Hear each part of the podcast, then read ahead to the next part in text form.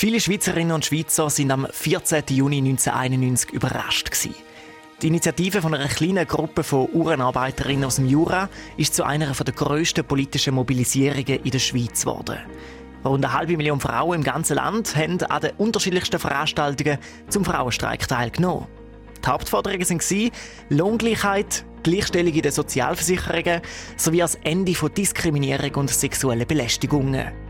Der CVC-Moderator Walter Ickenberger hat dort mal zum SRF gesagt, dieser Tag wird in die Geschichte eingehen als ein sehr beliebter Tag. Man mag stehen in dieser Frage, wo man will. Unberührt ließ er kaum jemanden. Und er wurde in den vielfältigsten Formen begangen, vom Diskussionsforum zur immer noch ausstehenden Gleichbehandlung der Frauen, zur Demo, ja zum fröhlichen Happening. Böse Szenen, Zwischenfälle gab es kaum. Nur gestreikt, wirklich gestreikt wurde nur an wenigen Orten. Aber die, die gestreikt haben, haben ihren Arbeitgeber den Kampf ansagen.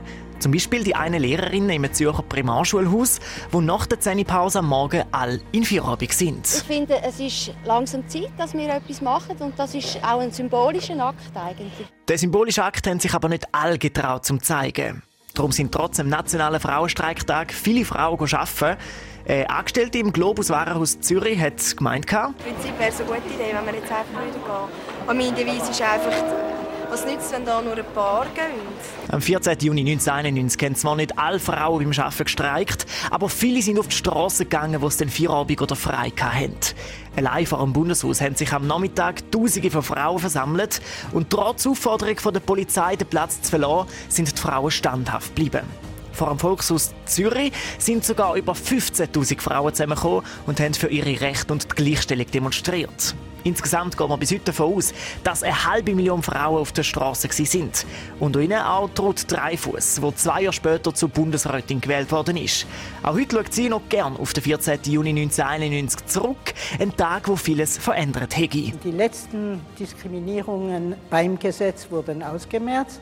Der Kampf für die Lohngleichheit ging weiter und hauptsächlich äh, konnte mit Mindestlöhne in Frauenberufe wirklich auch eine Besserstellung der Frau er erreicht werden. Lila und Pink sind schon dort mal die Farben, die die Schweiz prägt haben am 14. Juni. Lila und Pink ist auch alles am 14. Juni 2019, wo der zweite landesweite Frauenstreik durchgeführt worden ist. Wiederum eine halbe Million Frauen sind dort auf die Straße gegangen und das Ganze soll sich am heutigen 14. Juni 2021 nochmal zeigen. 30 Jahre nach dem ersten Frauenstreik. Und es gibt definitiv tausend Gründe, die auch in diesem Jahr wieder voll dafür sprechen.